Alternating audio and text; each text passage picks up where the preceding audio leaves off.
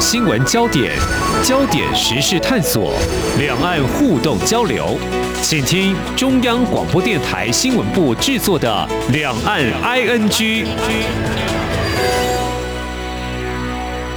听众朋友您好，我是黄丽杰，欢迎收听两岸 ING。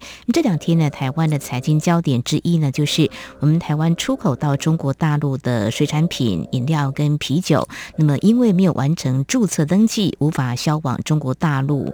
那么其实呢，台湾的这些产品销往中国大陆也不是今年才开始哦，已经行之多年。不过呢，重点是中国大陆是在去年四月实施新的规定，而且在今年八月，其实我们的业者呢也。也完成没有符合规定的补件，但是重点在没有收到官方通知，最近才在中国大陆的啊这个海关的网站上确认，有一百多家水产品的出口业者受到影响，政府已经启动因应处理。不在此之际呢，嗯，我们也关注跟留意两岸企业家峰会，我们台方代表呢，其实在上个月底都已经到了北京了。那么这几天陆续展开一些参访跟会谈的一个行程啊，能不能够有进一步的反应？应呢，还有同时这项峰会是持续到这个月的下旬左右。目前双方可能会就哪些议题进行洽谈呢？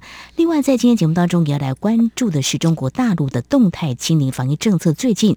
快速的大幅松绑，那么在此之前呢，严格封控招致民怨引发的白纸运动，那么现在改采放宽做法，中间到底有哪些转折，还有转变的一个情况又是如何？我们连线中央社驻北京记者邱国强，谈他第一手的采访观察，非常欢迎国强，你好。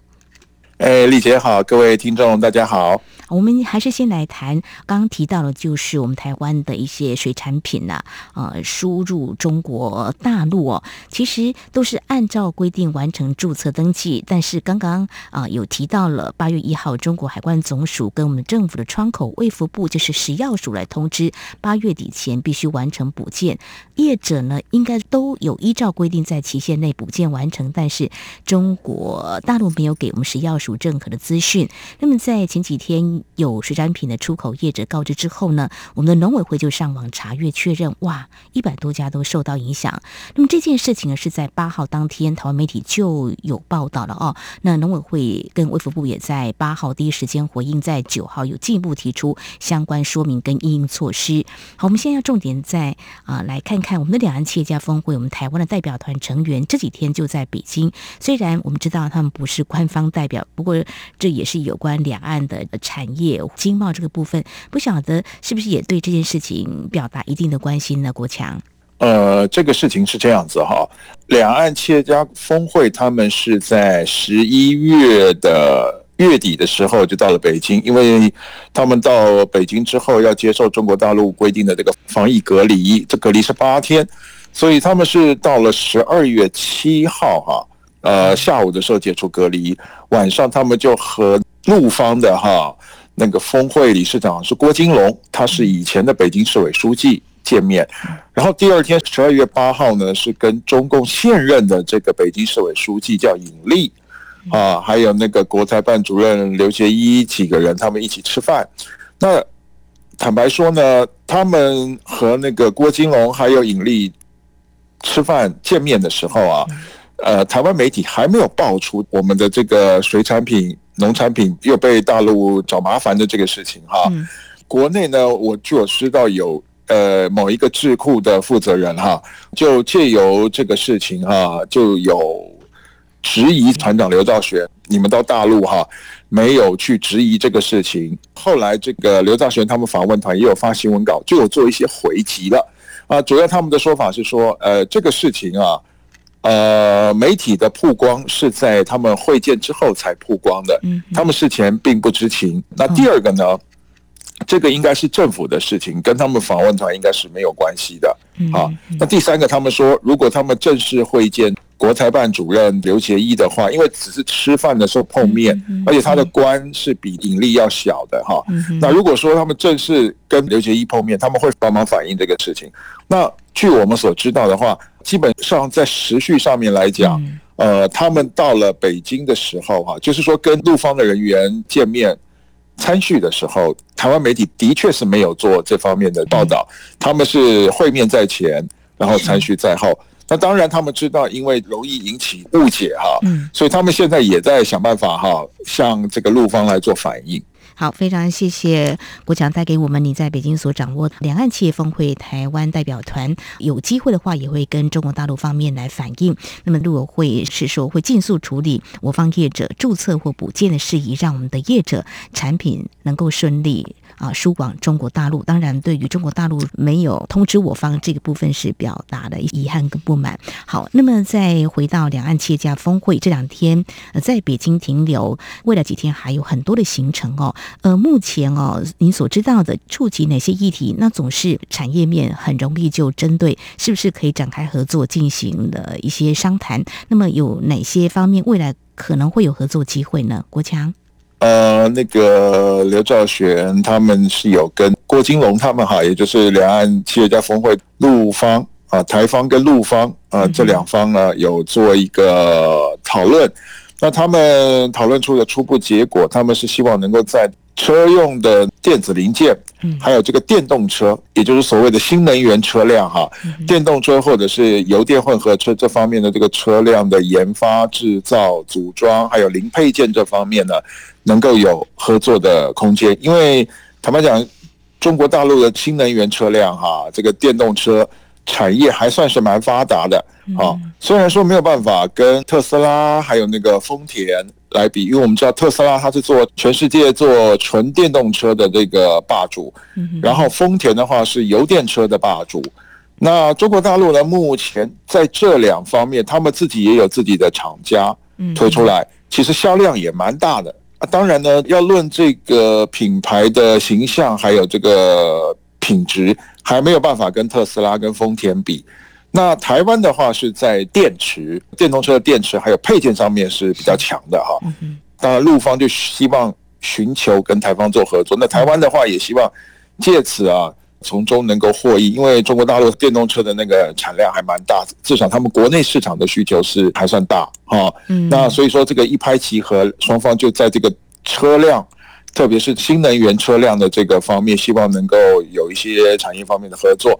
那还有陆方就是觉得说，因为北京算是所谓的文化古都嘛，啊，他们也希望说能够借由北京啊跟台湾的这个文化交流，至少能够维系目前台湾跟大陆这个两岸的交流，算是一个比较重要的层面这样。嗯嗯，好，非常谢谢国强带给我们有关两岸企业家峰会，在我们台方代表所谈到，就是未来在这个电动车的产业是可以合作的。那么事实上，在我们节目当中也有探讨过这个电动车的这个产业发展哦，中国大陆执意朝这个方向，那台湾电池这个是很强的哦。那未来是不是有合作机会？我想产业界是期待的，但是怎么样来谈？我想后续呢还值得观察。另外，这次两岸企业家峰会好像也不止在北京嘛，哈，也会到南京会进行相关的一些参访或研讨会，是不是？国强是呃，他们预定大概就是在呃这个礼拜，他们就要离开北京了哈，然后他们要到南京，然后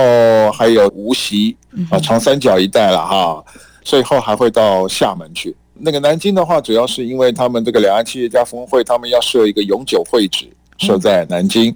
还有他们在南京要去参访台积电在南京一个晶圆厂。嗯哼。啊，然后接下来他们就是在什么无锡啊，或者是可能这个长三角的一带哈，他们会有一些活动，然后他们要跟台商举行会谈，因为我们知道长三角是台商在中国大陆的大本营嘛，所以说长三角是他们一个重点区域。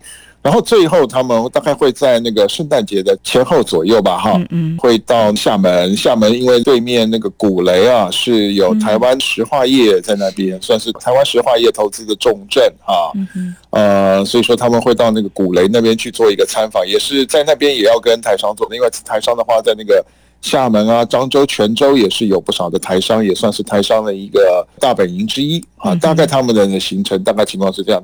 好，呃，是到这个呢，我想呢，大家也会想到中国大陆这两三年来，因为严格的防疫，其实在经济产业面应该是受到一定程度的冲击。那我们也看到中国大陆除了跟台湾产业这方面的一个洽谈或是互动，那么事实上呢，他们各省市最近已经呢展开了对外的洽谈，包括经贸方面，我想这也可以来看中国大陆的这个经济呢，在动态清零防疫之下呢，他们怎么样再把这个经济的这个 GDP 的增长数字呢给拉上来呢？这是未来关注的一个焦点。好，谈到这里，我想在稍后节目后半阶段呢，我们要来谈这个防疫动态清零。这两天大家如果关注相关的消息，也会很讶异哦，中国大陆似乎呢是在短时间之内迅速的。把严格封控给松开了，怎么会有这样的一个转折？那目前的防疫的情况又是如何？我们稍后再继续请中央社驻北京记者邱国强带给我们你最新的观察。今天的新闻就是明天的历史，探索两岸间的焦点时事，尽在《两岸 ING》节目。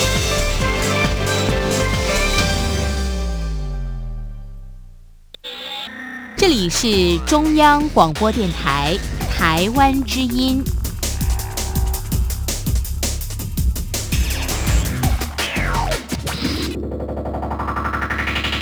这里是中央广播电台，听众朋友继续收听的节目《两岸 ING》，我们节目持续连线人在北京的中央社驻北京记者邱国强。国强，我们谈到中国大陆的严格防疫哦，之前在节目当中跟你聊过很多次，就是核酸检测成了你要自由移动的续命嘛。上次你还说续命，你要。外出的话，一定要得核酸检测，不管搭公车啦，到卖场都是，这是一个呃生活的日常。不过呢，前几天好像是一夜之间就放开了哦。好，先谈北京，其实最近疫情是重灾区之一哦。那现在应该大致上不太需要核酸检测，像你自己需要核酸检测吗？听说是用所谓的台湾说的快筛，中国大陆说抗原。对，那我先讲一下核酸了哈，因为核酸啊。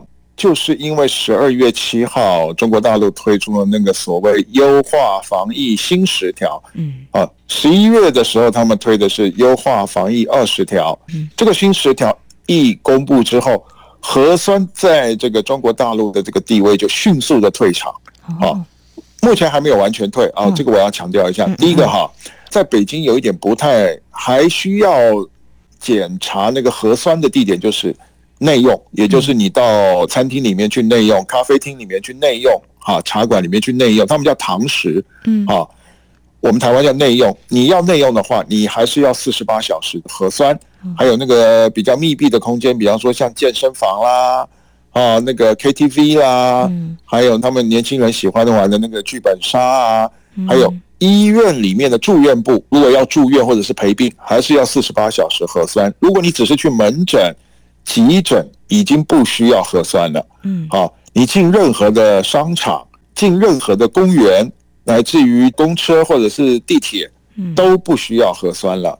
好，那换句话说，如果今天你在北京，假设你今天都叫外卖，嗯，或者是自己做饭，好，那如果你自己做饭，你可能要去市场买菜，诶，你去市场买菜也不需要验核酸了。你就会发现，这个核酸在中国大陆，至少在北京，还有像广州、上海这些地方，迅速退场。然后，所以在北京很多核酸点之前撤了一大部分，可是后来因为大家骂，又恢复了。现在又撤掉很多。好，那我接下来我就要讲，好，第一个就是你用到的机会少了。现在大家基本上就是，比方说，哎，我跟丽姐我们要约饭啊，我们要到那个餐厅去吃饭。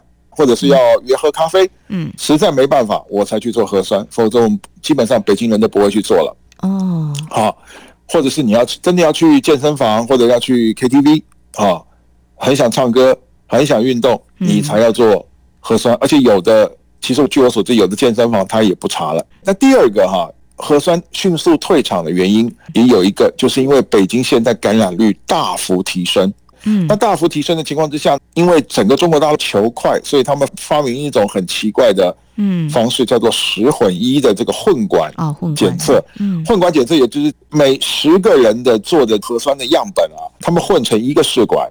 那如果说这十个人里面有一个人出现了阳性，那基本上这个管子就全部都是阳性。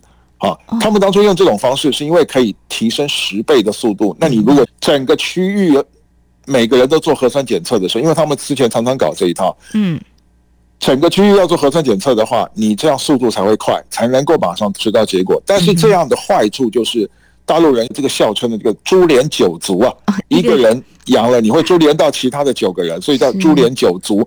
那这个馆如果说出现问题了，好，这十个人就全部需要复检，嗯，哦，就是带一人一管的来复检，好，那在之前没有放开的时候，这十个人都需要在家里面隔离哦，哦，等到。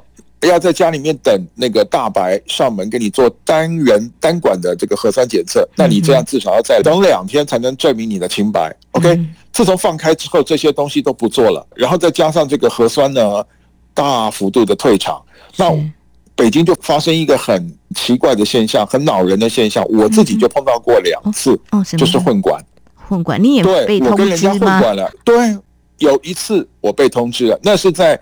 新十条之前，我被通知了做这个单管核酸，结果也没有上门来做，因为这个中标的人太多了。当时我们就感觉到北京的疫情已经压不住了。那个时候新十条还没有宣布哦。嗯。第二次可以就是说在上一个星期五，也就是十二月九号，我做的混管核酸，结果就被通知了，呃，异常。好，然后呢？他只有发简讯来说，哎，你可以在收到简讯之后二十四个小时，你自己免费到路边的核酸点去做单管核酸。那我没有理他，我是在礼拜天的时候，十二月十一号，我自己还是去做了一个十混一的这个混管。嗯好嗯，终于是阴性。所以说我从这个十二号到十四号这三天，我可以进去。任何一个餐厅或咖啡厅去内用，但是你问我敢不敢去，我坦白讲我不敢去。为什么？嗯，这就是接下来我要讲的一个重点，就是北京现在染疫的人数实在是太多了，而且速度比想象中的要快。哦，这个扩散的速度甚至比台湾四五月间这一大波这个 BA two 的这一波啊还要快。后来人家就开玩笑说，这个十混一。可能到最后是，不是一个人去株连其他的九个人，是九个人是阳的，只有一个人是阴的，阴的 就颠倒过来。所以北京的这个疫情啊，现在是发展到这样的一个情况了。哇，是。那我刚刚提到那个抗原，就是说它现在核酸检测亭就是慢慢的就不用了哦。那抗原是说你自己在家里检测自己有没有染疫吗？是这样子是吗？是是是，那就是说。因为现在很多人这个中标了嘛，对。那如果说你自己觉得不舒服的话，他们现在的新政策就是你自己去买这个抗原，也就是快筛，你自己筛。如果筛出来这两条杠，你就自己在家休息。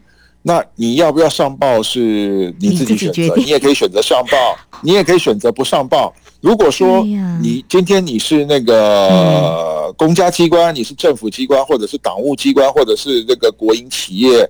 或者是公营企业的话，是要上报的。但如果你今天只是一个民营企业，或者是其他的一般人、上班族、打工族，你是可以不用上报的。嗯，好，所以现在北京的，你看到官方发布的数字，每天人新增染疫人数只有两千多人，那是不准的。嗯实际上有北京人就亲口告诉我，这个数字乘以十都不止，哦。可能要乘以二十。可能黑数很多就对了，就是有些人他没有去呈报嘛，就是我已经染疫了，哇！对对，应该说现在北京人染疫的里面有上报的是少数，就是除非你是公务员，嗯，哦，公务员就你是这个政府机关的人，或者是党务机关的，或者是这个公营企业人员职员，这个是按规定要报的，其他是不用报的。大部分的人是都没有报，像我在北京的家这边的打扫的阿姨，她就中标了。哦，可是她有没有报？她没有报，所以就是所谓的黑数嘛，对不对？他们的这个黑数比台湾要多的还要多哈，至少在北京是这个样子。对，这个比率是高很多的。我这边也补充一下，我看到的相关的报道哦。广西疾控中心主任医师叫卓家彤，他在十一月份发表一份论文说，如果以这个香港今年疫情发展推估啊，中国大陆可能会有两百万人因为疫情死亡，总感染人数可能会激增到二点三三亿人以上。另外，有中国跟美国研究人员在更早就五月在《自然医学杂志》发表了文章说，如果中国放弃清零政策，而且不采取像是加强疫苗接种跟改善治疗条件这些措施，恐怕会有超过一百五十万人因为染疫死亡。如果能够在疫苗接种方面有所突破，这个数字当然就会明显减少。我想中国大陆的专家应该也会针对这样子的一个预估呢，会战战兢兢啦，希望能够把这疫情压下来。不过重点就谈到现在中国大陆是不是也有出现？因为台湾也曾经出现过了，大家保命为主嘛，哈，会不会强买一些医疗用品呢？就是医药品来备着呢？会有这个情况吗？哦，会的，会的。他们现在抢购的东西主要是三样，一个就是抗原，嗯哼，一个就是药，呃，第三个就是 N 九五的口罩。好、哦，我们知道这个药啊，嗯，他们买的最大宗的就是布洛芬，这个西药就是退烧止痛药，这个是西药。另外一个就是大家比较知名的那个所谓的莲花清瘟，就是那个钟南山有做推荐的。但是这个药的基本基本上在外面的名声呢是比较分歧的，呃，但是中国大陆本地人还是很相信它的所谓疗效。可是我要强调一点哈，这个莲花清瘟和台湾的这个清冠一号比起来哈，嗯，药理。其实是差不多的，然后他们的药性都是比较寒的。这两种中药吃了之后的副作用就是容易腹泻，哦，嗯，基本上他们只有缓解症状的效果，并没有所谓的治疗效果。那至于说所谓的布洛芬，还有各种的这种止痛药啦，哦，退烧药啦这一大类的药品呢，那其实台湾人也会去买，哦，但是呢，中国大陆这种疯抢的情况是比台湾要严重很多的，因为。最近这两天，我走在路上哈，我看到北京的药店，只要有开门的，外面都在排队。白天外面都在排队，为什么？大家都在买这种退烧药、跟止痛药，还有止咳药。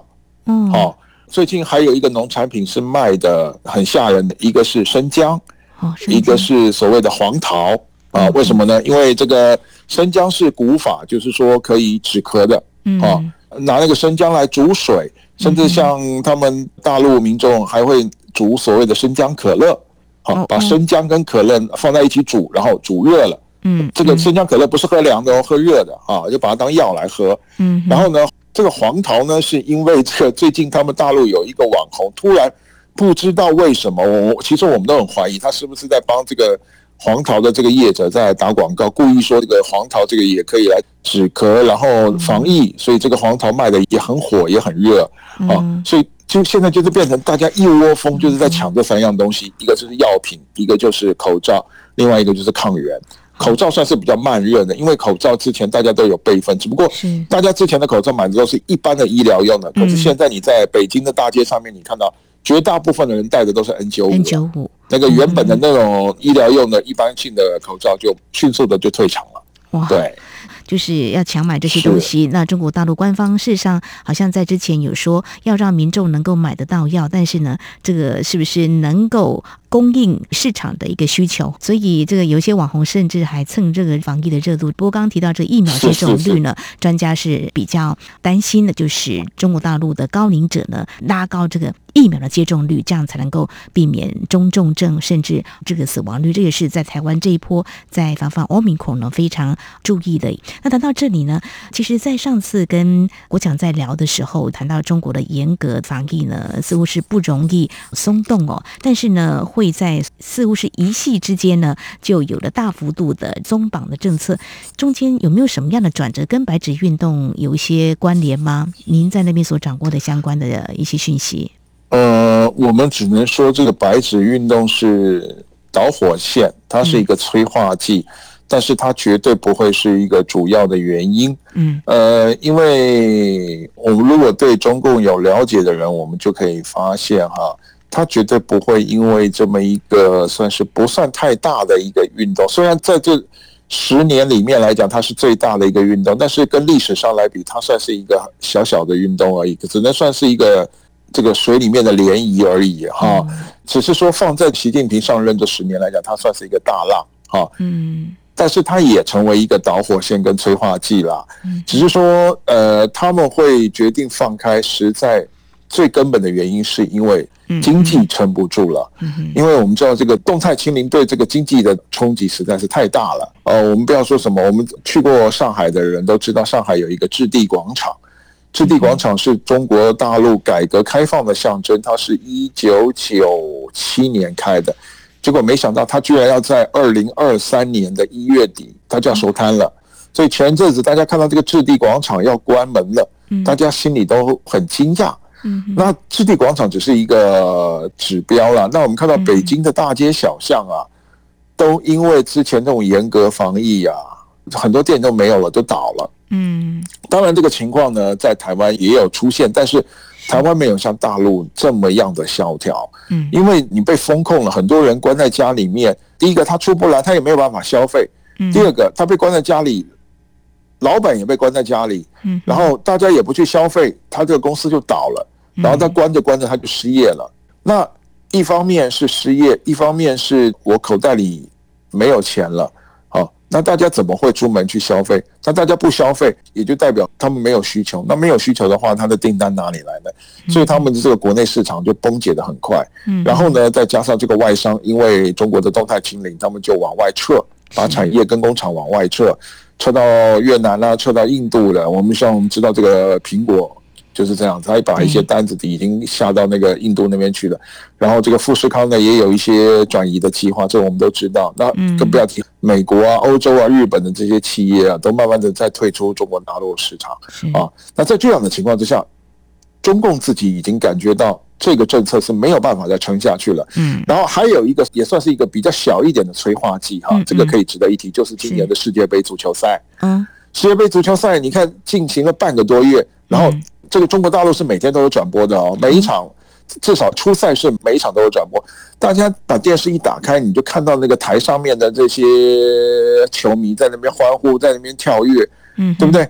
哪一个人在戴口罩呢？没有啊。哦，是啊。谁在戴口罩？你这没有人在戴口罩，然后他们进场也没有在扫码呀。是是是。大家慢慢的就会知道说，国外那这些人都是疯了吗？这些人都是要等着被染疫吗？嗯。可是我们有听到说，在卡达那边有很多人染疫吗？没有啊，没有。因为这代表说，他们其实已经走过了这个阶段，只不过中国大陆呢没有去走这个阶段。那我们就常常开玩笑说。中国大陆在防疫方面本来是优等生，OK。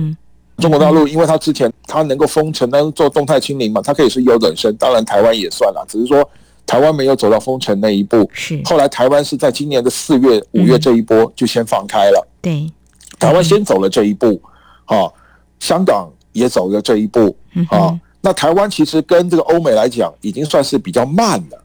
但是台湾也走过来了，那中国大陆是全世界排在后面的，所以我们常常笑说，中国大陆是从优等生变成了留级生，就是这个 这个原因。你留级，你不能再一直留下去啦，那所以它只好开放。那开放的脚步，坦白讲是比大家预期的要快。嗯，是这样子，是没有错。非常谢谢国强。刚刚提到这个世足赛呢，我也有一些朋友观看这个世足赛，也会感叹，就中国大陆动态清零那个时候还没有松绑，就说难道我们亚洲人的体质是特别糟吗？为什么人家都不戴口罩，还是可以踢得很健康？啊啊、OK，好，我想专业还是很重要的。中国大陆的这个官员，呃，习近平领导人说要以这个科技防疫嘛，哈，应该有科学的数据。我想这个是我们看到中国大陆从这个动态清。清零这大方针之下呢，目前松开了很多的防疫措施。当然，最近我们还可以留意，这样大幅松绑之后，会不会有一些管理可能的一些挑战？黑数会不会比较多呢？还有今天我们也关心的，中国大陆以